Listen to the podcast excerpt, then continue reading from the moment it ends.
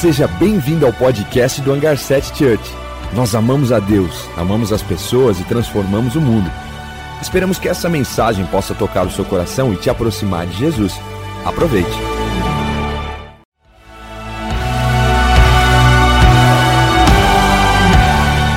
Seja bem-vindo ao podcast do Hangar 7 Church. Nós amamos a Deus, amamos as pessoas e transformamos o mundo. Esperamos que essa mensagem possa tocar o seu coração e te aproximar de Jesus. Aproveite. Todo ano, no mês de janeiro, no último domingo, nós falamos sobre visão. E hoje nós vamos falar sobre a visão 2022. Por isso que hoje é um momento maravilhoso, principalmente para você que está nos visitando pela primeira vez. Agora é um momento, uma conversa em família. Vamos falar sobre a nossa família, vamos falar sobre coisas que Deus está fazendo, vamos falar sobre novo endereço do nosso novo lugar para ser igreja. Vamos falar de vários assuntos, mas tão importante quanto isso é lembrar de quem nós somos, lembrar de quem nos Deus nos chamou para sermos como igreja e que nós possamos realmente sermos construtores. Sabe, nós vivemos num ambiente que é muito fácil nós entrarmos em lugares que nós vamos ser consumidores. Mas Deus nos convidou a partir de Cristo Jesus, de Mateus 28, versículo 28 ao 29, do 19 ao 20, quer dizer, a nos sermos construtores, construtores do reino dele, embaixadores, aqueles que representam o céu na terra. E Deus te chamou para isso. Nós vamos falar um pouco sobre isso. E para que nós possamos falar nesse ambiente tão maravilhoso, Deus tem feito coisas incríveis nesses anos. Temos passado por grandes desafios, como todos vocês sabem, desde 20. Passamos um momento de deserto, 21, mais um deserto, mais 22. Deus está fazendo coisas incríveis e por isso que nós estamos alegres. E vocês estão sendo convidados como igreja a participar de tudo aquilo que o céu está fazendo em favor do teu povo. E para nós começarmos, eu quero falar que Deus nos guiou. E o Espírito Santo falou claramente conosco que esse é o ano da família. Sabe por que o ano da família? Porque é sobre a família. Não estou dizendo que é somente 2022 que é o ano da família, mas eu estou dizendo que é sempre. Mas esse ano é o ano de nós abandonarmos relacionamentos superficiais e começarmos a construir ambientes de profundidade. Sabe, nós vivemos num ambiente onde nós conseguimos criar relacionamentos com pessoas online, distante de nós, e nós não valorizamos as pessoas que estão dentro da nossa casa, ou até mesmo próximo do nosso ambiente de trabalho, ou até mesmo nossos vizinhos. Nós conseguimos comemorar, dar parabéns para as pessoas que estão longe, mas não conseguimos celebrar das pessoas que estão perto. Por isso que Deus, o Espírito Santo, está nos convidando a vivermos o ano da família. Construirmos relacionamentos profundos, lutarmos por aquilo que o céu já luta, muito tempo de existir os céus e a terra. Eu quero ler um texto que fala, e hoje nós estamos com os desafios do nosso painel de LED. Vamos orar por um novo painel, igreja? Vamos? Você que está online aí, você deve estar tá passando por essa dificuldade, não está vendo nada aqui. Mas é para que o Senhor pudesse dar ênfase à minha jaqueta aqui, branca, eu estou brincando. Mas vamos orar. Pai, nós oramos pelo novo painel de LED. Nós oramos pela tecnologia. Nós oramos por esse time incrível de mídia que nós temos aqui na igreja. E que o Senhor possa restaurar, Pai, tudo que o Senhor fez. Nós lembro, eu lembro desse painel chegando, Pai, o maravilhoso que foi, mas nós queremos agora um novo, com tecnologia nova, para que nós possamos expressar o Teu reino através dele, com criatividade, com uma mídia incrível, Pai Pai, porque é isso que nós queremos em nome de Jesus. Você que está online também pode profetizar aí no chat, dizendo um painel novo em nome de Jesus. Bom, Efésios 2,19 fala sobre família. Está dizendo assim: portanto, vocês já não são estrangeiros, nem visitantes. Vocês pertencem ao reino com todos os direitos, pois são membros da família de Deus. Esse texto está falando na igreja de Éfeso, onde o apóstolo Paulo começa a falar: Ei, vocês já não são mais desconhecidos vocês não são mais visitantes. Vocês fazem parte com todo o direito de ser filhos de Deus, de ser membros de uma família de Deus. Nós agora não chegamos mais no céu como desconhecido, como visitante. Nós chegamos como herdeiros, co-herdeiros com Cristo. Por quê? Porque nós, através da fé, cremos no que ele fez naquela cruz. O primogênito, que antes da cruz era chamado único, Agora, a partir da pós-cruz, ele é o primeiro de muitos. Aquele que é primeiro, nosso irmão mais velho, chamado Jesus Cristo, nos deu acesso a todos os lugares que ele também tem acesso. E por isso que nós não somos mais desconhecidos, ao contrário, nós chegamos lá como família. É o ano da família. Eu não sei se você sabe a importância de uma família, não sei se você sabe o valor de uma família, mas o mundo, o caos que existe em certas áreas na sociedade é só porque não tem uma estrutura familiar. Nós não vamos ter uma mudança radical no governo, seja qual nível for, de um vereador a um presidente, se não tiver estrutura família. Por isso que muitas vezes todos os avivamentos que você percebe na história do cristianismo, sempre o fundamento foi família. Por isso que Lutero falou sobre convém que o bispo se case. Todo mundo olha as 95 teses, a reforma protestante, mas ninguém se atenta na reforma família. Convém que o bispo se case.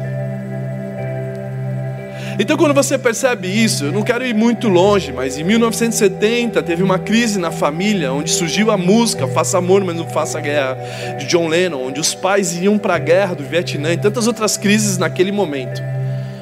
Onde os pais não conseguiam educar os seus filhos, as mães estavam trabalhando com um trabalho pesado por conta dessa guerra, e os filhos que viraram hippies saíam na rua, não tinha nem como ter suas roupas passadas, porque não tinha uma estrutura na sua casa. Por isso que hoje nós temos mais de 5 mil, 5 milhões de nome dos brasileiros sem o nome do pai no RG. Por isso que talvez você nem conheceu teu pai, mas por isso que esse texto é maravilhoso, porque Éfeso, a igreja de Éfeso nos traz uma visão sobre sermos filhos de Deus que talvez você não possa, talvez você não conheça o teu Pai da terra, mas nós podemos completamente conhecer o nosso Pai que estás no céu. Por isso que nós temos que celebrar Deus por causa do ano da família. E para você que está aqui e não conhece a nossa história, eu lembro quando a gente começou praticamente em 2013, onde o Brasil falou vem para a rua. Nós começamos os nossos encounters, que não era encounter, era na rua. E por diversas vezes a gente estava com momentos como esse, que chove montávamos no cenário, Vitão, Vitão devia ter, sei lá, os seus 17 anos na época, montávamos o som e aquela loucura, expectativa que nós vamos ver o nosso amado, nós vamos ver Deus, e aí daqui a pouco vinha a nuvem, começava a ameaçar a chuva e nós clamávamos. Eu lembro do Brian e o Kevin, que não tinha rocket na época, então eles ficavam deitados, eles deviam ter, sei lá, seus 7, 8 anos, e, e ficavam deitados na concha acústica do parque ecológico. E aí nesse ambiente eles viam, papai, mamãe vai chover. Não vai não, filho, vamos orar. Têm nas suas mãos. Eles oravam, Deus, eu quero ver as estrelas. Eu quero ver, daqui a pouco começavam a vir as estrelas. E aí era um momento que é interessante, porque era sexta-feira isso, às 22h30. As pessoas saíam da faculdade. Por quê? Porque nós criamos como nós cremos hoje que o berço da educação, nós temos que ser afetado pela presença de Deus para que esses lugares se tornem influentes, para que eles possam trazer de volta o mundo para Deus. E aí nós estávamos nesse lugar na sexta-feira e era muito tarde, era interessante porque a chuva ameaçava vir, não chovia, chovia no, no pastel da feira, chovia na rua, mas não chovia ali, era engraçado. E depois eu fui descobrir que a chuva não era a minha oração que era poderosa, era por causa das mulheres que oravam por causa do ré, a chapinha, durar a semana toda. Aí eu olhava, Deus leva realmente as mulheres a sério. Enfim, então nós passamos momentos incríveis. Nós fomos reformar o nosso prédio. E quando nós fomos reformar o nosso prédio, então nós fomos uma igreja que nasceu nas ruas. O evangelho é pregado nas ruas. Nós não somos uma igreja só nas ruas, nós somos uma igreja onde Jesus pregou o Evangelho, nas casas, no templo e também nas ruas, e hoje, se ele estivesse aqui no digital também, você que está online, fazendo parte de todos os lugares para que essa mensagem alcance vidas e transforme. Eu lembro que a gente começou a fazer a reforma do novo lugar, e aí eu contei história, gente, vai ser um lugar incrível, como agora. Só que é o seguinte, tem tantos investimentos, precisamos comprar isso, aquilo, aquilo, aquilo, aquilo. E o Léo, que é o irmão do Quinho, Quinho que toca aqui guitarra, o Quinho da Nicole, que tem a filha chamada Helena.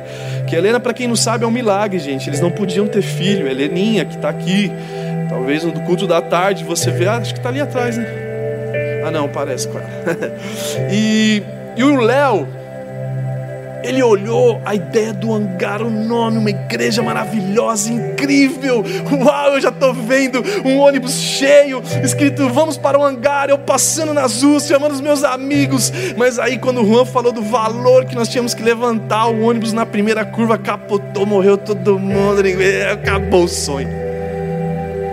Eu lembro de cada história, de a gente lutar para fechar não só uma balada, mas abrir uma igreja nesse lugar, onde nós estávamos até 2019 trabalho que foi, dois anos orando para aquele lugar ser uma igreja. E aí Deus fecha esse lugar, mas não só fecha, nos dá a chave desse lugar.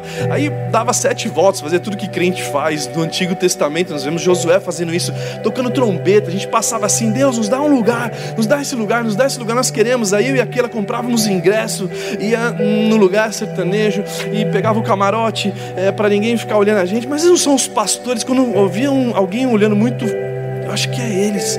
Eu olhava assim, naquele, todo mundo dançando, eu já virava para aquele assim, já pegava, já virava, já dançava, já, né, já estamos aqui. Não, não são os pastores, não, não é possível, pastor não faz isso, né? E disfarçado assim. Aí eu sempre saía de lá, o Espírito Santo falava para mim, eu falei, Deus, é impossível, eu acabei de falar com o dono. Ele falou que eu tô maluco, fazer uma igreja aqui. Olha aquele bar, aquelas prateleiras, etc e tal. Daqui a pouco o Espírito Santo falava, cara, você pode sair daqui como dez espias que não vão entrar na terra prometida por causa da fé deles, ou você pode sair daqui Josué e Caleb. Eu falava, eu quero sair daqui como Josué e Caleb. E aí os anos foram se passando, a gente continuou nas ruas. Mas a gente continuou nas ruas e consagrando a Lulu, a Luísa, filha do Tiago com a Kelly, no meio das ruas, e Deus, ela é tua. E é bizarro isso profeticamente, mas nós queríamos uma casa. O Espírito Santo já estava falando com a gente sobre uma casa, sobre nós sermos uma igreja, que era uma crise para nós naquela época, que a gente tinha sido passado por muita perseguição religiosa naquele momento. A gente, não, não quero. Aí o Espírito Santo começa a trabalhar em nós, e aí de repente Deus abre a porta desse lugar.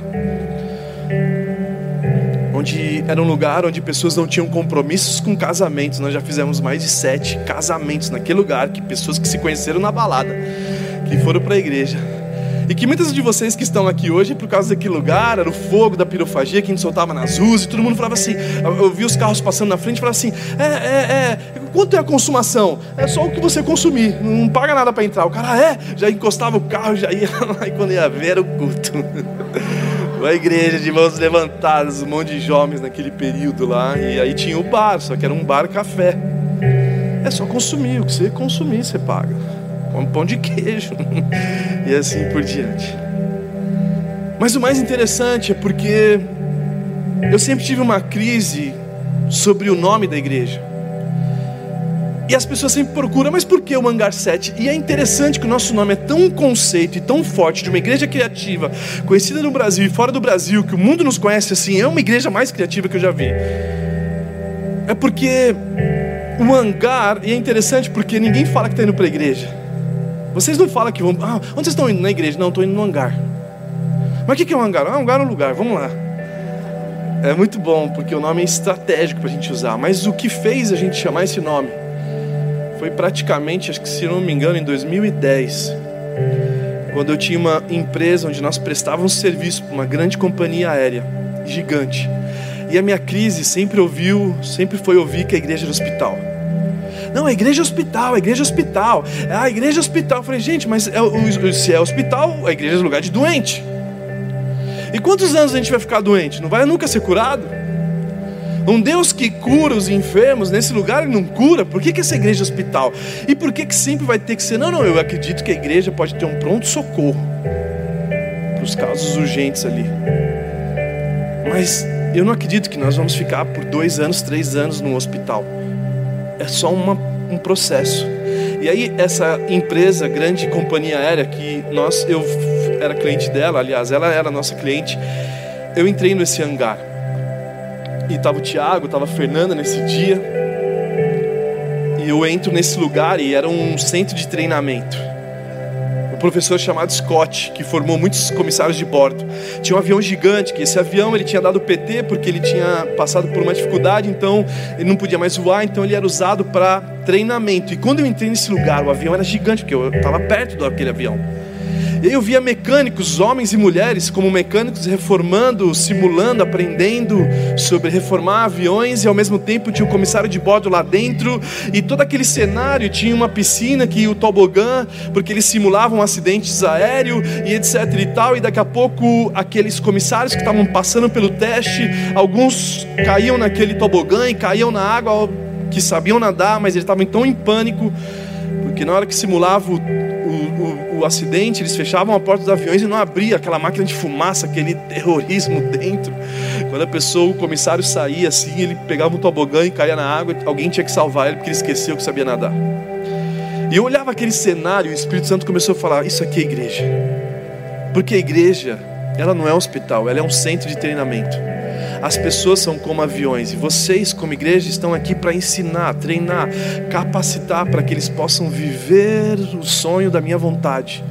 E aí eu comecei a perceber que os aviões não nasceram para o hangar, ao contrário, o hangar nasceu para os aviões. Eu comecei a entender que a igreja não, a igreja que nasceu para as pessoas, não as pessoas somente para a igreja, que a igreja é um lugar de preparar as pessoas no domingo, no primeiro dia da semana, para que durante a semana eles pudessem voar com o combustível perfeito da palavra de Deus, para voar no centro da vontade de Deus. E aí nós começamos a entender que os pequenos grupos eram naves, que tinham que ter pilotos que levavam aquelas pessoas à vontade de Deus. E eu comecei a entender que o Rocket é estação Rocket, por quê? Porque as crianças são os foguetinhos. Aí eu comecei a entender que a escola nossa é chamada First Class, porque é viajar na primeira classe do avião, que é a primeira classe do Evangelho, que agora que nós vamos ter um novo prédio, nós vamos poder voltar com esse lugar, com essa escola. E que depois a gente começou a entender várias outras coisas que era tão claro para nós, que tinha conexão da aviação, e depois que um homem, um ser humano, viu a primeira vez um pássaro voando, o ser humano teve o desejo de voar. Ah, mas o hangar não está escrito na Bíblia. Rapaz, você não viu vários tipos de pássaros que Deus faz? Não precisa ser hangar, hangar. Mas existem coisas que a Bíblia já fala sobre nós voarmos como águias. A Bíblia ela comenta sobre várias coisas, mas o ponto principal é que nós não somos uma igreja para que vocês venham realizar os nossos sonhos. Ao contrário, nosso papel é te potencializar para que você viva os sonhos que Deus tem para você. E que se precisa de ajuste no teu avião, se precisa de gasolina, nós vamos cuidar, se precisa de manutenção, nós vamos fazer, porque nós enxergamos vocês como aviões que foram feitos para voar. E é interessante, por causa disso, as pessoas não sabem se nós somos Assembleia Presbiteriana e por isso que nós não misturamos com isso e nós somos neutros nessa questão e podemos entrar em vários lugares por causa disso. Para vocês terem uma ideia, em Sorocaba, aqui perto, eu prego na maior Assembleia de Deus, na maior Presbiteriana, na maior Batista e eles nem sabem quem eu sou. Até porque eu sou filho de Deus e isso não define quem nós somos, não é um nome, não é uma nomenclatura ou um, de repente uma cultura religiosa que vai definir quem realmente você é. E é interessante porque enxergando a igreja dessa forma, nós entendemos que a igreja não é um lugar para você frequentar. Porque o cinema você frequenta, o clube você frequenta, a igreja é um lugar para você pertencer é a família de Deus. É um lugar onde nós construímos relacionamentos profundos, porque a vida é uma jornada tão longa que nós precisamos de família, nós precisamos um dos outros. E não é só eu que acrescento, é o contrário, o cristianismo é uma edificação mútua. Eu cresço e vocês crescem. Nós vamos para as naves, nossos pequenos grupos de sexta-feira, as pessoas comentam, compartilham dessa mensagem que tem sido pregada como a série A Ciência da Gratidão e nós crescemos um com o outro porque não é só um que sabe. O cristianismo não tem só um mestre. O cristianismo é poderoso porque ele acrescenta na vida de várias outras pessoas. E uma das coisas que eu me preocupo muito, para que essa igreja não se torne um monumento, para que essa igreja não torne uma igreja que fez histórias no passado, mas não faz nos dias de hoje. Nós precisamos lembrar de quatro pontos que eu faço questão de toda vez que falar da visão, falar disso. E o primeiro ponto é o tamanho do amor de Deus pela humanidade. O que faz essa igreja não se tornar um monumento? O que faz essa igreja fazer história, todas as gerações, todos os anos, todas as épocas? É primeiro ponto, nós entendemos o tamanho do amor de Deus por você, mas não só por você, pelo mundo também. Dois, a profundidade dos nossos erros e pecados perdoados por Jesus. Nós precisamos ter noção disso. Nós precisamos relembrar disso, do amor de Deus, a profundidade do amor de Deus para perdoar os nossos pecados, os nossos erros, nossas falhas.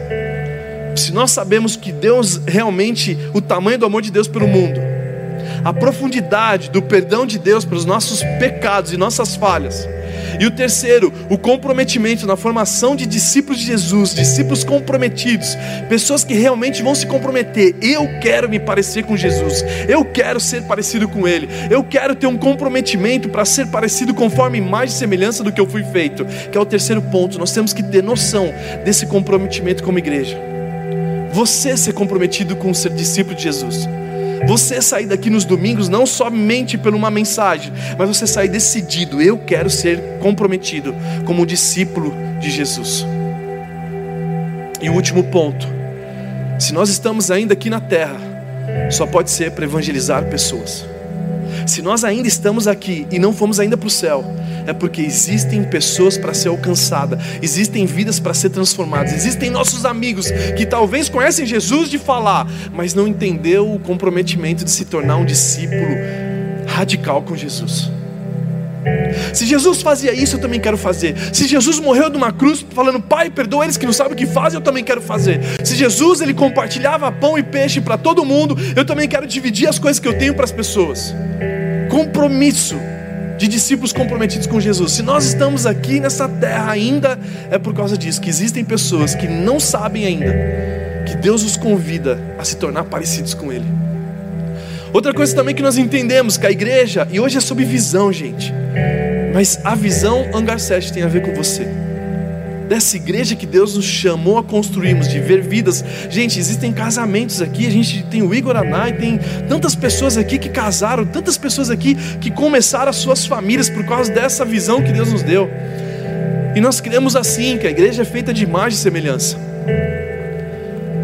Lá em Gênesis, no início, nós somos feitos de imagem e semelhança imagem e semelhança, o caráter de Deus, a, a, a presença de Deus manifesta em nós. E o que é imagem e semelhança? Nós queremos que a igreja também é feita de imagem e semelhança. O que é imagem? Um lugar maravilhoso. O que é imagem? Um painel de LED incrível. O que é imagem? Iluminação que conversa com a palavra, que conversa com tudo que está falando aqui. Eu não sei se vocês sabem, mas existe a psicologia das cores. E nós usamos toda essa psicologia para levar as pessoas a conhecerem a Deus. Então isso é imagem, a cadeira, o layout, a arquitetura, o lugar, enfim, é imagem, mas de nada adianta uma igreja ser feita só de imagem.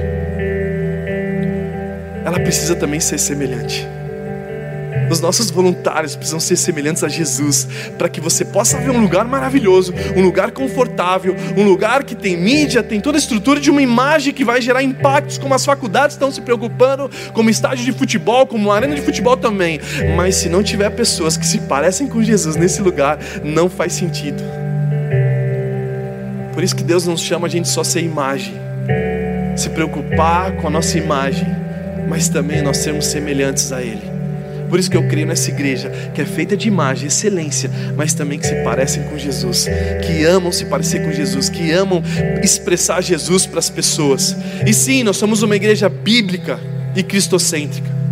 Eu acredito que toda igreja praticamente ela é bíblica problema não está em ser bíblica, o problema está, está na interpretação, na hermenêutica, como ela enxerga a palavra, qual que é o Senhor dos Senhores, ela é cristocêntrica, ela te aponta para Cristo, ou ela te leva aos pensamentos de Moisés, ou ela te leva como Paulo é o cabeça dessa igreja. Não, não, não, não. Nós somos uma igreja bíblica, mas cristocêntrica. Nós olhamos para Jesus e tudo aponta para Ele. Nós somos contextualizados, nós somos atuais, somos originais mas somos bíblicos e cristocêntricos. Nós olhamos para Jesus e falamos assim: Uau, Jesus ele fazia isso, é por causa de Jesus, é por causa dessa palavra. E você vê Jesus antes da fundação do mundo. Porque a Bíblia fala em 1 João que ele já é a palavra, ou seja, ele já é o Verbo, ele já está no Antigo Testamento expressando todas as vezes que aparece a graça, a misericórdia, é o próprio Cristo manifesto naquele lugar. Assim como você vê em Abraão, quando ele vai fazer o sacrifício do seu filho, a entregar o seu filho a Deus, aparece o cordeiro. E é interessante porque o cordeiro que aparece, simbolicamente, o cordeiro é o Cristo, e esse cordeiro que aparece, ele está preso pelo chifre, num arbusto de espinho. ou seja, pela coroa que crucificou Jesus, o próprio Cordeiro ali, representando a redenção de Cristo para o mundo, através da história de Abraão e de Isaac. Então, quando nós olhamos para a palavra de Deus, eu consigo ver ser cristocêntrico. Não adianta nós ser Moisés cêntrico. Ei, por favor, Josué já disse que Moisés está morto. Moisés está morto. Não dá para recitar Moisés, quem recitou foi Jesus. E é nessa igreja que nós cremos, por isso que nós somos uma igreja que prioriza sermos cristocêntricos. Nós pregamos realmente Jesus. Outra dúvida que muitas pessoas têm, perguntam, mas é só para jovem? É impossível ser uma igreja bíblica, cristocêntrica e não alcançar as crianças, os adolescentes, os jovens, os mais experientes e todas as gerações. Por isso que nós como igreja cremos que essa igreja ela precisa ser uma igreja de três gerações: Abraão, Isaac e Jacó, todas as gerações. Os mais velhos inspirando os mais novos, os mais novos trazendo vitalidade para a igreja. Então é impossível você ser uma igreja bíblica e só alcançar jovens. Apesar de aqui só tem jovens. Apesar daqui, pouco importa a sua idade, você é jovem. Mas é impossível nós sermos bíblicos e só sermos jovens. Por mais que é meio incoerente o que eu estou dizendo aqui, mas eu creio que até os mais experientes são jovens, porque tem vitalidade em Deus, tem vigor. Por quê? Porque o Espírito Santo nos renova. Tem uma das frases que um amigo nosso fala que é inevitável você envelhecer, mas é uma opção você ficar velho.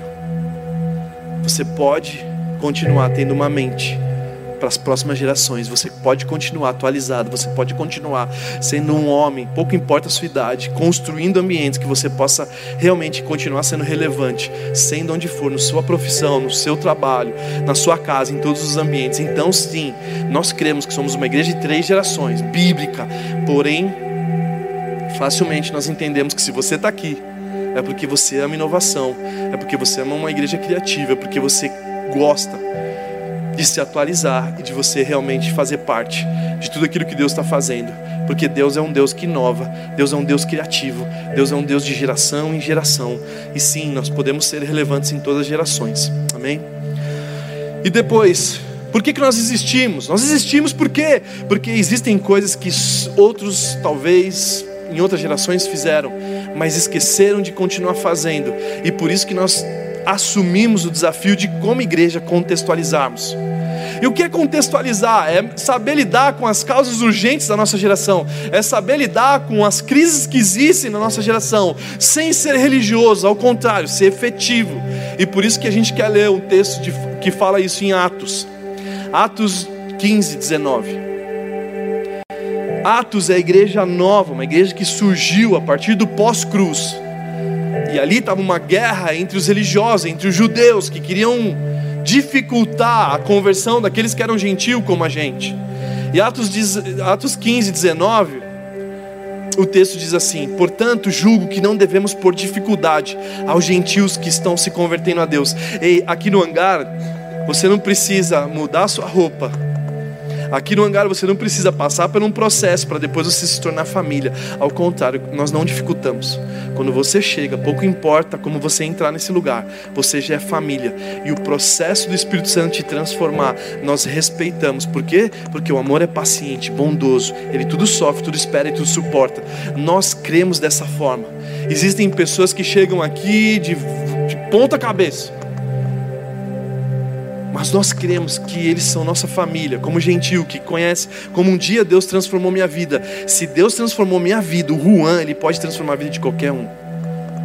Então nós cremos nisso, nós não dificultamos. Não, não, não, para você ser do hangar, você precisa fazer isso. Para você ser do hangar, você tem que mudar sua roupa. Para você mudar o seu terno. Não, não, não, não, não, não tem que fazer nada disso. Você só precisa vir. E quando você vem, nós já te acolhemos como família.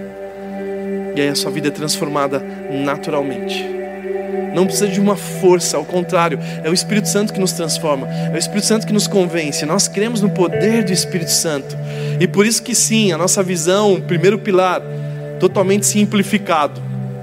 Nossa visão é simples: é amamos a Deus, amamos as pessoas e transformamos o mundo. E por que nós amamos a Deus? Porque Deus também nos amou.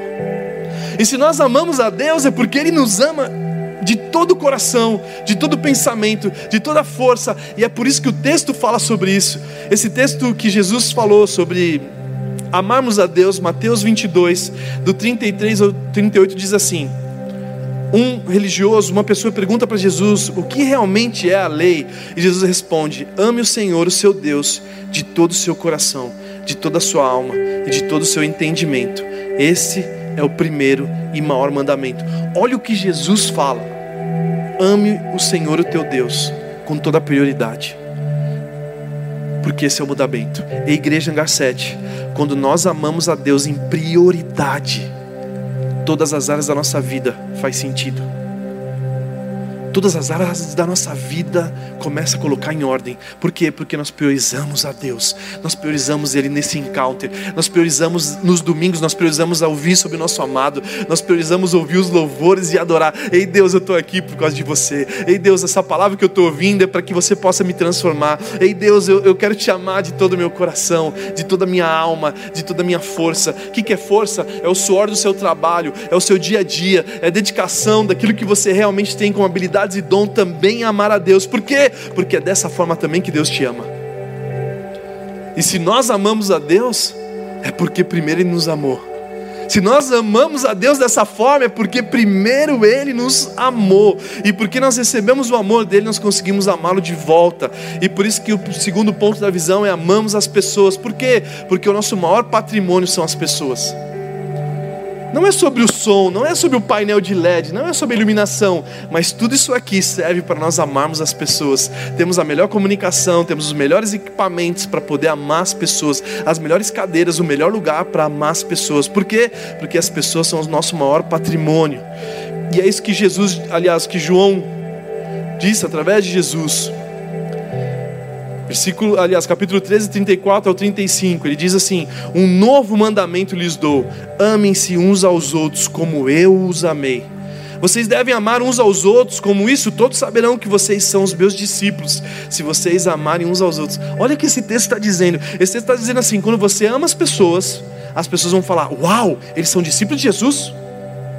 E gente, você consegue concordar que muitas vezes o sistema religioso não permite você amar as pessoas? E esse texto está dizendo assim: você não precisa colocar uma camiseta, eu sou de Jesus, um texto na eu sou de Jesus. Não, o que vai definir que você é Jesus não é o que você está se vestindo, é a forma que você está amando as pessoas. Porque a forma que você ama as pessoas, as pessoas vão perceber que vocês são os meus discípulos. Então, o amor é a maior prova de nós mostrarmos de quem nós somos, para onde nós vamos qual o nosso DNA, qual a nossa genética, de sermos a imagem e semelhança de esse Deus que é maravilhoso. Por quê? Porque Ele escolheu nos amar por inteiro, de todo o coração dele, de toda a força e de toda a alma. E que facilmente, por conta disso, amamos a Deus, amamos as pessoas, facilmente você está transformando o mundo. Por quê? Porque a Bíblia nos fala que nós somos o sal da terra e a luz desse mundo. Nós somos feitos para temperar, para realçar o sabor que já existe, para trazer beleza que o mundo talvez perdeu. Você vai fazer um churrasco? Quem gosta de churrasco aqui, levante suas mãos. Me convidem, por favor. Você pega o salzinho assim, aquele salto bi, né? Você passa aqui, aquela carne que já era boa, agora ficou perfeita. É claro que salgar demais não. Mas quando você põe sal, você realça o sabor daquilo que existia, daquele, sei lá, o estrogonofe, seja o que for que você gosta. A salada que você come, se você for vegetariano, também salada é maravilhoso. Você põe lá o tomate, fica, ai que tomate maravilhoso, não é por causa do sal. E Jesus fala que nós somos o sal da terra. E por que sal da terra? Para trazer a beleza de volta que o mundo perdeu. Para destacar os valores que não existiam mais. E por isso que nós transformamos o mundo. Mas ele fala que nós somos o sal, mas também a luz. E a luz não para ofuscar, para deixar as pessoas cegas. A luz que aponta para Jesus. Ei, Brasil, ei, nação, ei, humanidade, olha a luz aqui, ó. Jesus é a luz, vamos comigo. E aí você aponta o caminho. E aí sim, o texto faz sentido. E assim brilha a luz de vocês diante dos homens a luz de vocês diante dos homens, para que vejam suas obras e glorifique o Pai de vocês que está no céu. E o mundo olha para nós e vê a nossa atitude. e vê as nossas obras, vê o nosso trabalho, vê a nossa dedicação, vê tudo que nós estamos fazendo, e eles olham para isso e glorificam o Pai. Porque não tem como, é olhar para o filho que você conhece o pai, é olhar para o Brian e para o Kevin que você vai falar assim: Uau, eu consigo ver o Juan. Então a importância do filho ser o sal da terra e a luz do mundo é para isso, para que as pessoas olhem para nós e falem assim: Uau, eu consigo ver o pai. Eu consigo olhar para eles e ver o Pai. Eu consigo, assim brilha a luz de vocês diante da sociedade, para que eles possam olhar e glorificar o Pai. Ei, Pai maravilhoso, eu consigo ver você nesse filho, eu consigo ver no Juan, eu consigo ver naquele, eu consigo ver no Azael, eu consigo ver no Mário, eu consigo ver no Robson, eu consigo ver no Hugo, eu consigo ver em tantas pessoas, eu glorifico o Pai por causa deles. E por isso que nós transformamos o mundo. E essa igreja que nós acreditamos, uma igreja que não é acuada, mas é uma igreja que brilha, é uma igreja que ilumina, é uma igreja que tempera, é uma igreja que realça, não é uma igreja que fica escondida, ao contrário, que ela realmente brilha. E você deve se perguntar, mas onde estão os valores do hangar? Os valores do hangar estão tá 100% no Sermão da Montanha, que é Mateus 5, 6 e 7. O Sermão da Montanha, ela, ela, a proposta dele é, é, é, é mostrar sobre nós sermos santos. Talvez a religião ela fala sobre santidade, sobre as áreas, talvez uma área sexual. Não, você não pode fazer isso, você não pode fazer aquilo. E até certo ponto eu concordo, mas santidade não é só isso. Santidade é quando nós colocamos em prática o sermão do monte. Santidade é quando eu amo os meus inimigos. Santidade é quando eu sou feliz porque eu sou misericordioso. Porque santidade é ser separado, no termo perfeito da palavra, é nós sermos santos, separados dessa confusão. Nós não nos misturamos com isso. E o que é ser santo? Ser santo é como ser como Jesus. E por isso que nós amamos aquele que nos persegue. E por isso que nós andamos uma milha. E por isso que nós oferecemos a nossa face. E por isso que se alguém pega a nossa capa, nós oferecemos a túnica. Porque isso sim é ser santidade. E essa santidade é os nossos valores. Mateus 5, 6 e 7. Você pode ler na tua casa todas as características e princípios do céu. A faculdade do céu praticamente não está só nesse texto, mas um dos textos poderosos, Mateus 5, 6 e 7. Lá e contém todos os valores dessa igreja. Por isso que nós nos comportamos dessa forma. Por isso que muitas vezes você, talvez que chegou agora ou já está há anos na religião, você olha para não, mas por que o Juan faz isso? Não é possível ele estar tá fazendo isso. Por causa de Mateus 5, 6 e 7. Porque ao invés de nós discutirmos, nós amamos aquele que nos persegue. Que talvez você não está entendendo, mas por que ele não se posiciona? Porque nós praticamos Mateus 5, 6 e 7. Porque nós somos santos, nós não misturamos nessa guerra.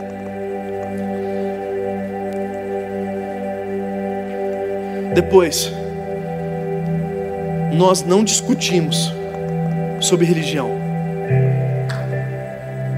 Nós não, ah, ah, não, mas eu não, aqui nesse púlpito, esse lugar não é um lugar para falar de religião. Aqui a intolerância religiosa não existe. Nós aqui olhamos para as pessoas e olhamos, ah, mas o, o time não falamos de política, não falamos de nada, porque nós estamos aqui para falar somente daquele que é a verdade e vida, é Jesus Cristo. E aqui eu não vou expor, ah, não, que a religião do outro. Não, não, a gente não discute isso, até porque o outro também é nosso irmão e talvez ele, a gente não sabe disso. Então vamos ganhar ele, vamos alcançar esse cara. Mas é o seguinte, nós não perdemos tempo com intolerância porque nós não fomos chamados para pegar polêmica ou para mostrar que somos melhores que os outros. Até porque a Bíblia não fala sobre isso.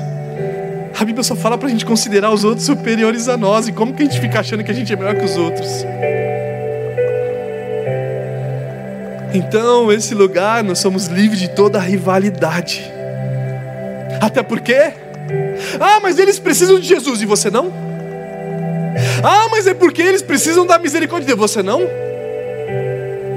Tanto eles como a gente, tanto eles como o mundo inteiro precisa da mesma coisa que você precisa. Então não se acha melhor que o outro. Então a gente não usa isso aqui, esse lugar, para ficar falando de time de futebol, de política. Acho que a maioria de vocês nem sabe para quem eu torço. Porque se eu falar o time que eu torço aqui, uma metade já vai ficar bravo comigo. Então eu, eu deixo isso aí para lá. Vamos falar daquilo que realmente muda as nossas vidas, que é Jesus Cristo, é o que Ele fez para você na cruz, é o perdão dele, é o amor dele, é a graça dele que nos faz e que nós somos quem nós somos hoje, exatamente por conta disso.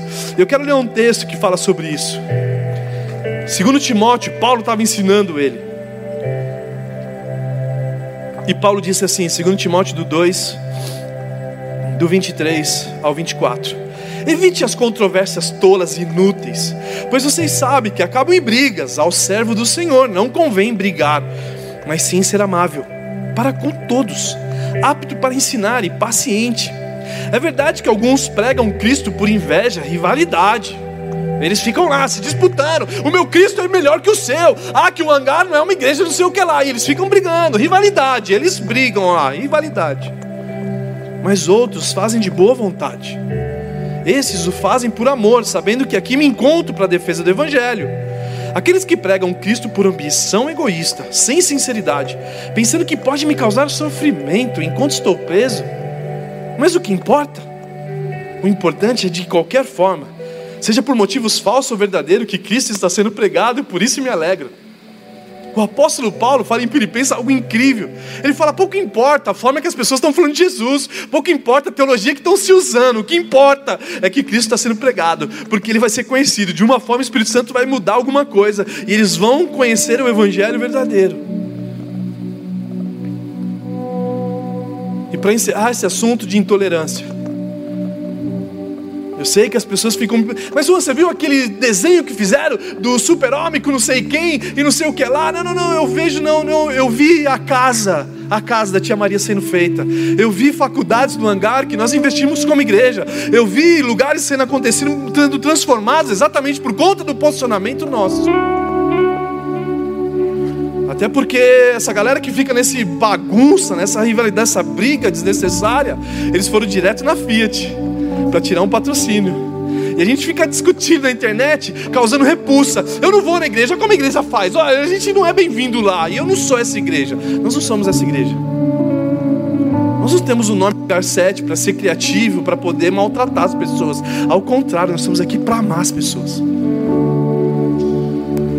Para acolher as pessoas. Para não fazer pré-julgamentos, ao contrário para entender que esse Deus que nós servimos, que entregou por nós, entregou por Ele. E que as mesmas falhas que nós fazemos, eles fazem talvez de formas diferentes, mas é falha. Olha o que diz Tito 1, 8, 10. Fiel essa palavra e quero que você afirme categoricamente essas coisas, para os que creem em Deus se empenhem na prática das boas obras se dedique, se empenhe na prática das boas obras, construção da tia Maria, doação de cesta básica, amar as pessoas, pequenos grupos, ser voluntário, boas obras. Tais coisas são excelentes e úteis aos homens. Evite, porém, controvérsias tolas, genealogia, discussões contra a respeito da lei, porque essas coisas são inúteis e sem valor. Quanto aquele que provoca divisões, advirtam uma primeira e uma segunda vez. Depois disso, rejeite-o. Olha o que o texto está dizendo assim, ó, é, controvérsias tolas, discussões contendo são inúteis e sem valor. Quem está falando isso é Tito. Não, mas eu quero a minha teologia e não sei o que lá. Não, não, não, não, não. Isso aí, gente, por favor, por favor. Ah, mas eu sou esse cara. Se você é esse cara, eu acho que talvez você não vai ficar satisfeito aqui. Porque aqui nós pregamos o evangelho das boas novas, e boas novas é boas notícias. Não ficamos discutindo, deixando as pessoas irritadas. Ah, que a roupa que você usa, que o Deus que você acredita. Não, não, a gente não perde tempo com isso. Ao contrário, somos agradáveis, somos amáveis, somos, ei, seja bem-vindo. Por isso que a nossa teologia, ela aponta para Jesus. João 1, do 1 ao 3, como eu falei no começo, diz assim: No princípio era aquele que é a palavra, ele estava com Deus e era Deus. Está falando de Jesus aqui. Ele era a palavra, ele era a palavra. Estava com Deus e era Deus. Ele estava com Deus no princípio, todas as coisas foram feitas por intermédio dele. Sem ele, nada do que existe teria sido feito. É o próprio Cristo que construiu todas as coisas, ele é o fundamento. E depois, João 15, do 26 ao 27, o próprio Cristo dizendo: Quando vier o conselheiro que eu enviarei a vocês da parte do Pai, o conselheiro é o Espírito Santo, o Espírito da verdade que provém do Pai, ele testemunhará o meu respeito Jesus está dizendo aqui: olha, eu vou para o Pai fazer casas para vocês. Mas eu não vou deixar vocês sozinhos, eu vou deixar meu Espírito Santo, o conselheiro, e ele testemunhará o meu respeito. Ele vai falar de mim para você. Eu, é, tem que ser cristocêntrico. A, a, o Espírito Santo, ele, ele, vai falar de Moisés, ele vai falar de algumas coisas, mas ele vai apontar para mim. Ele precisa terminar em mim, porque é sob o meu respeito. E vocês também testemunharão, pois estão comigo desde, os, desde o do início. Por isso que nós cremos nessa teologia que é prática. Se você falar assim, mas Juan, qual que é a teologia do hangar? A teologia do hangar é a prática. É a teologia que te estimula a você colocar em prática. Porque foi isso que Jesus falou. Ele estava no ambiente religioso. Ele falava assim: Ei, vocês já sabem de tudo, vocês só não praticam. Deixa eu contar uma história do samaritano. E começa a dar o exemplo do samaritano. E a teologia ela precisa ser prática. Aquilo que você aprende do Senhor, você precisa colocar em prática. Porque senão você fica só discutindo o que você sabe, mas o que não pratica. E Jesus falou, Tiago falou sobre isso, o irmão mais novo de Jesus. Tiago falou assim, capítulo 1, 22, que a nossa teologia é o que essa igreja é fundamentada, a te estimular a colocar as palavras em prática. A gente faz as séries pensada em como vamos colocar em prática, porque não adianta você saber como foi construída a arca de Noé, quantos animais tinham lá dentro, se tinha chuva lá dentro, se vazou lá dentro, isso não adianta nada. Um casamento destruído não vai mudar a partir disso. O casamento destruído vai mudar quando ele se coloca a palavra em prática. Então a teologia nossa é na prática. E, primeiro, e Tiago 1, 22 ao 25 diz assim: Sejam praticantes da palavra e não apenas ouvintes, enganando vocês mesmos. Aquele que ouve a palavra, mas não a põe em prática, é semelhante a um homem que olha sua face no espelho depois de olhar para si mesmo, sai logo esquece da sua aparência, ele esquece quem ele era, ele esquece porque ele não põe a palavra em prática. Mas o homem que observa atentamente a lei perfeita, que traz a liberdade, e persevera na prática dessa lei, não esquecendo o que ouviu, mas praticando, será feliz naquilo que o fizer. Quando nós ouvimos essa palavra, quando nós ouvimos a palavra de Deus, de quem é Jesus e do que Ele fez, que nós temos que colocar Ele em primeiro lugar. Ei Deus, eu quero te amar acima de todas as coisas. Eu vou ser feliz, porque tudo que eu fizer vai dar certo. É o que está dizendo esse texto. É o que está dizendo, vai ser feliz naquilo que fizer. E depois, para nós encerrarmos, Mateus 7, do 24 ao 27. Jesus dizendo a palavra: Portanto, quem ouve as minhas palavras e as pratica, é como o homem prudente que construiu a casa sobre uma rocha. É sobre um homem inteligente, é sobre um homem sábio, é sobre um homem prudente, uma mulher prudente, porque construiu o casamento na rocha, construiu a profissão na rocha, construiu o sonho na rocha, construiu a casa na rocha, porque veio a tempestade, vai vir as dificuldades, é natural. Nós estamos nesse mundo que está sujeito a tantas coisas. Mas quem ouve as minhas palavras e as pratica.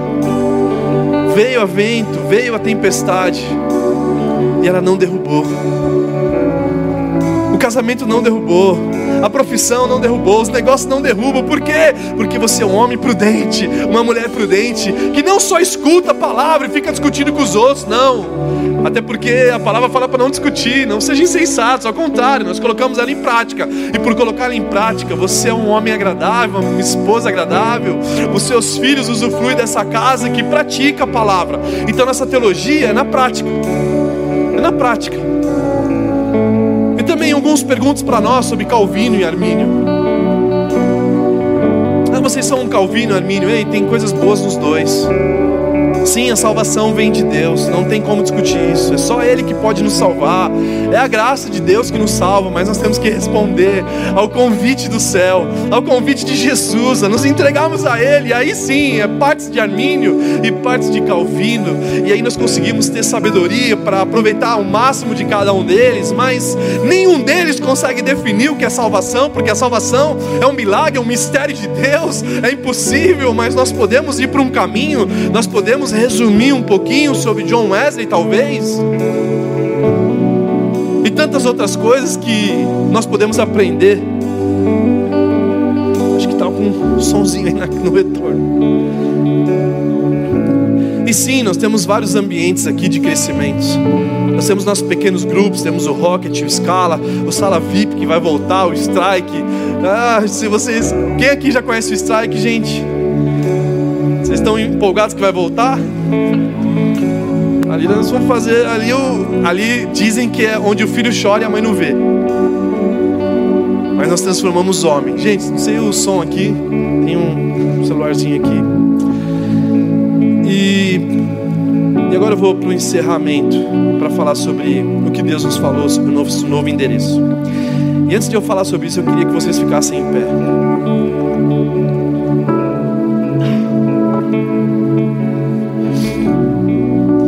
Sabe, nós somos uma igreja que prioriza sermos guiados pelo Espírito Santo de Deus.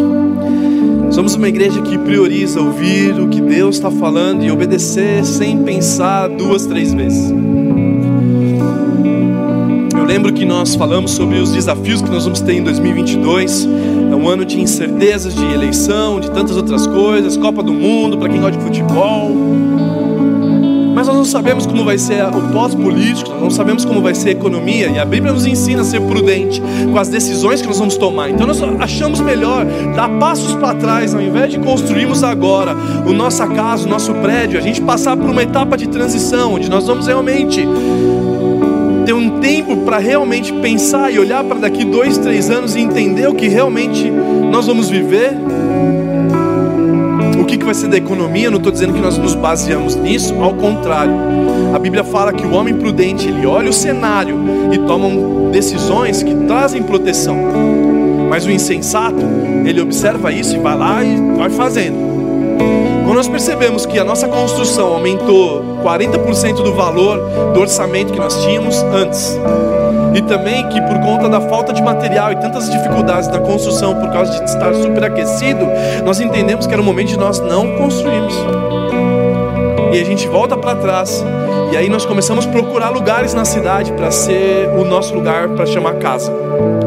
Para não ser só no domingo, para ser um lugar para as pessoas nos encontrar, para ser um lugar onde você vai servir a Deus da melhor forma, sendo com a sua profissão, sendo, sei lá, um pintor, sendo um médico, sendo o que for, para nós temos um lugar para chamar de casa.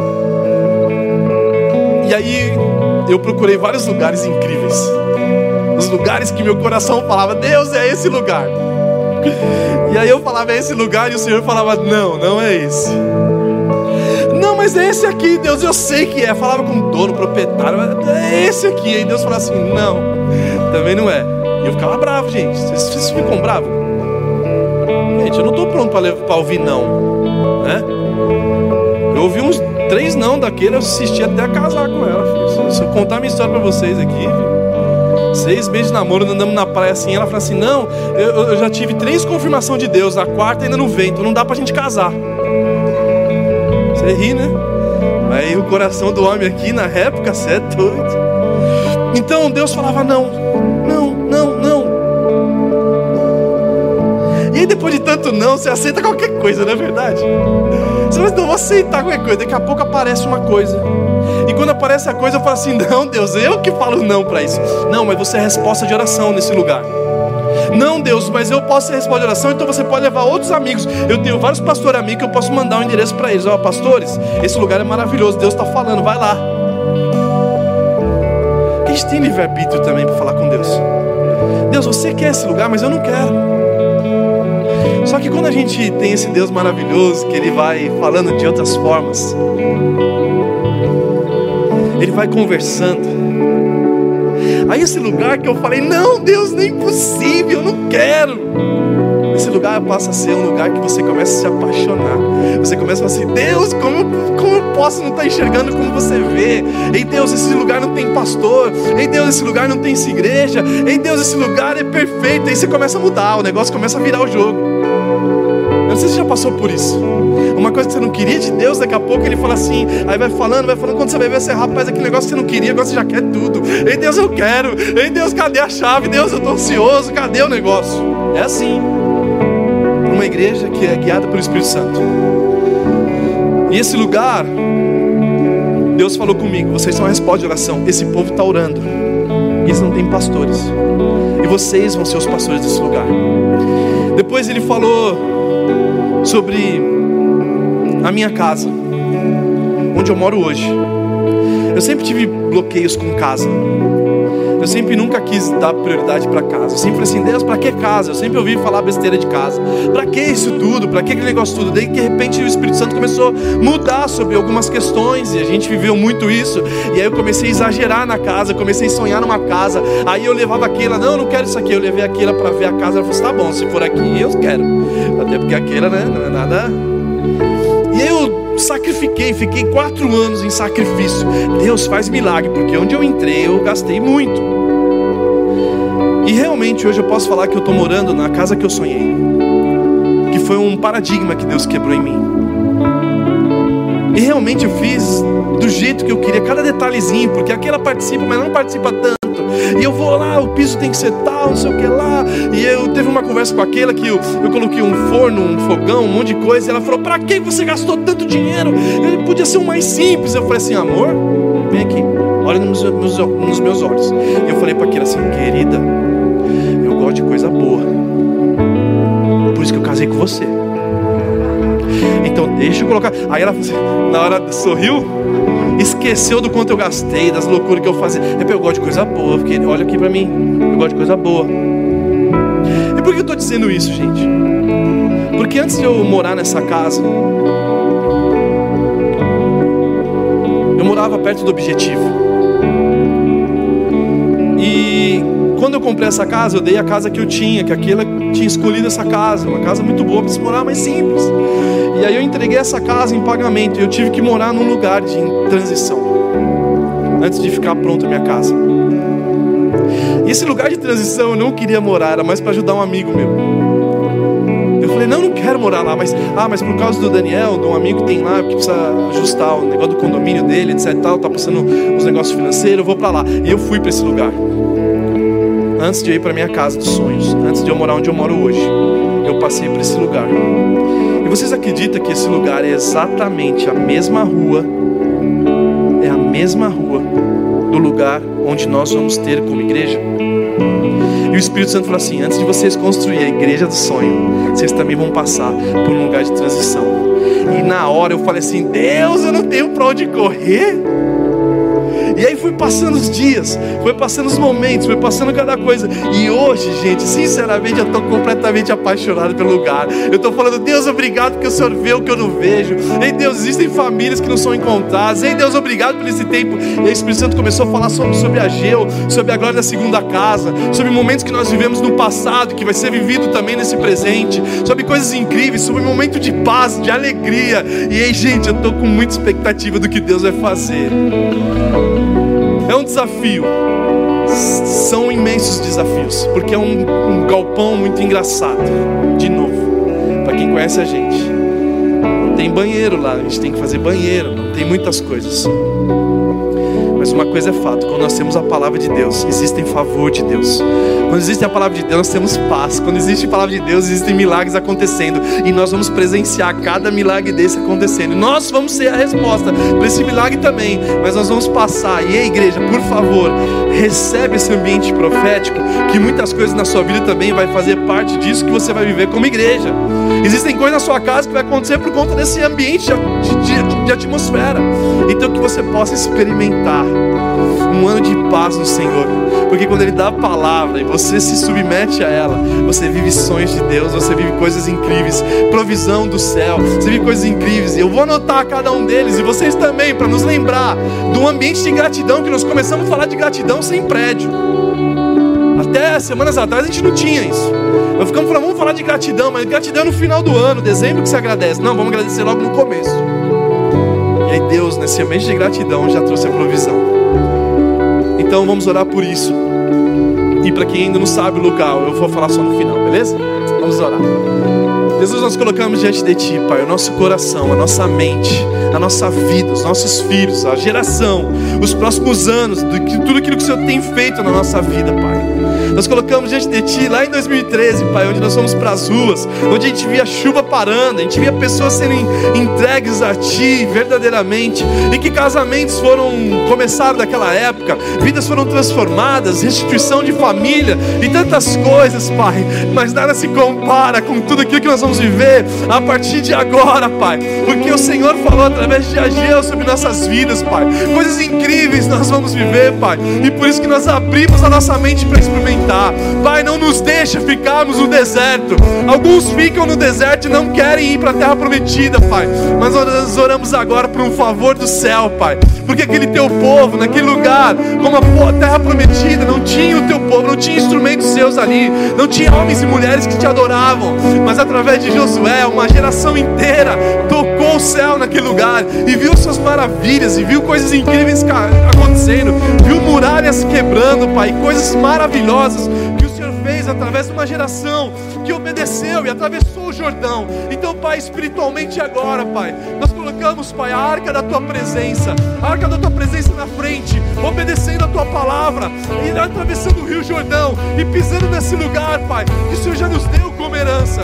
Famílias vão ser transformadas e tantas outras coisas, Pai. E por isso que nós nos submetemos. Não nos deixe fora daquilo que o céu está fazendo. Não nos deixe no deserto, Pai. Ao contrário, que a gente venha agradecer e jamais murmurar, como eu fiz no começo, não querendo aquilo que o Senhor queria, Pai. E agora eu me submeto completamente é.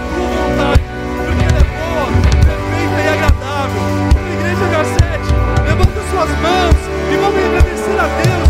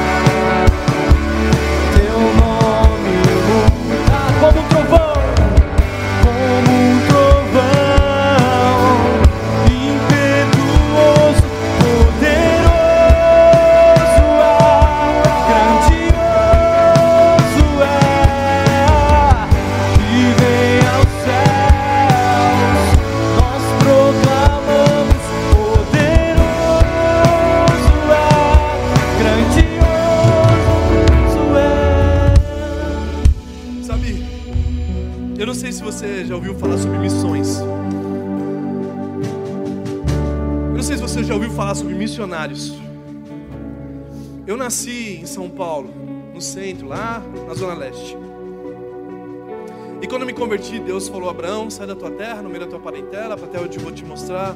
Eu te farei uma grande nação, abençoarei se te abençoares. E nisso, nós vamos parar em Dayatuba depois de sete anos. O Senhor me chamou para ser missionário aqui nesse lugar. O Senhor me chamou para ser missionário em Dayatuba. Não é só em Dayatuba, é as nações, eu creio. Mas o ponto é que agora o Senhor está nos dando um, privilégio de nós sermos missionários, de em Dayatuba agora transicionarmos para um bairro que ninguém conhece, talvez o Deus que nós conhecemos, que não tem a oportunidade de ter uma igreja como essa para acolher pessoas, que é o lugar e vocês vão ser missionários lá. Todos vocês foram convidados pelo Espírito Santo ser missionários, sabe aonde? Itaici! Dá aplausos, glorifica a Deus. E se você ainda não tiver o coração em Itaici, que você possa fazer a oração que eu fiz. Em Deus, esse lugar que você quer que eu vá. Que o Senhor coloque a paixão no meu coração por eles. Que você coloque o desejo no meu coração. É impossível, gente. Eu conheço esse lugar, tem talvez uma igreja. Uma igreja de muitos anos lá que a visão é diferente muito do que nós cremos. Eu não estou falando mal ou bem, ao contrário. Toda igreja nós vemos beleza, toda igreja nós vemos a glória de Deus, é maravilhoso isso.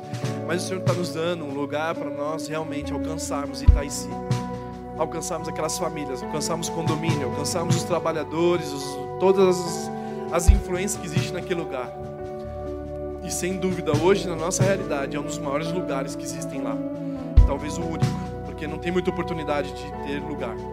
E sabe um lugar que nós temos favor de Deus, quando as coisas vão acontecendo, favorável, eu quero estacionamento, ele vai lá e faz. Eu quero isso, o cara começa a fazer, então, é tudo isso que quando a gente vê que Deus nos dá a direção, existe em favor do céu.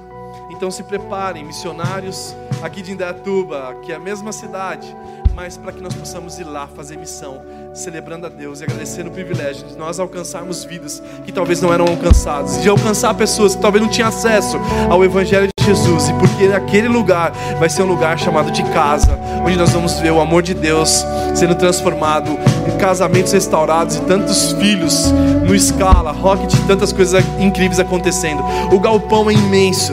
Nós temos um lugar só, 400 metros, que é maior do que isso aqui tudo praticamente, só para os rockets, só para as crianças, só para os adolescentes e assim por diante. Então vai ser incrível. É claro que para nós nós queremos um lugar muito maior do que já é lá. Mas nós temos que dar passo a passo. Mesma forma que aconteceu comigo, a casa que eu moro hoje, que é dos meus sonhos, eu passei por essa rua. A casa do Senhor também vai passar. E em breve o Senhor vai nos dar um lugar maravilhoso. Que eu já vejo o nome disso, que vai chamar Angarset City que vai ser incrível. É, vai ter hotel de missionários, enfim, tantas outras coisas que nós já temos tudo definido nos nossos papéis, até porque nós somos uma igreja que sonha e porque sonhar faz parte de Deus. Mas antes tem essa transição e nós vamos aproveitar o máximo desse tempo estarmos lá e não vamos mudar para longe, ao contrário, vai ser bem perto esse Hangar 7 City também. E a gente se fala nos próximos anos sobre a visão. Agora a gente vai falar só sobre 20, 22, amém? Vamos orar para encerrarmos? E é o que eu falo, vocês estão convidados a isso. Ah, mas Itaici é longe. Não, Deus já te deu um carro para isso. Deus já te deu moto, já te deu estratégias Uber para isso. E que nós possamos realmente, em cada domingo, cada sexta live que tiver, cada momento que tiver como igreja, ir no carro desse. Obrigado, Deus, por esse privilégio. Ei, Deus, nós temos uma casa agora. Amém, igreja?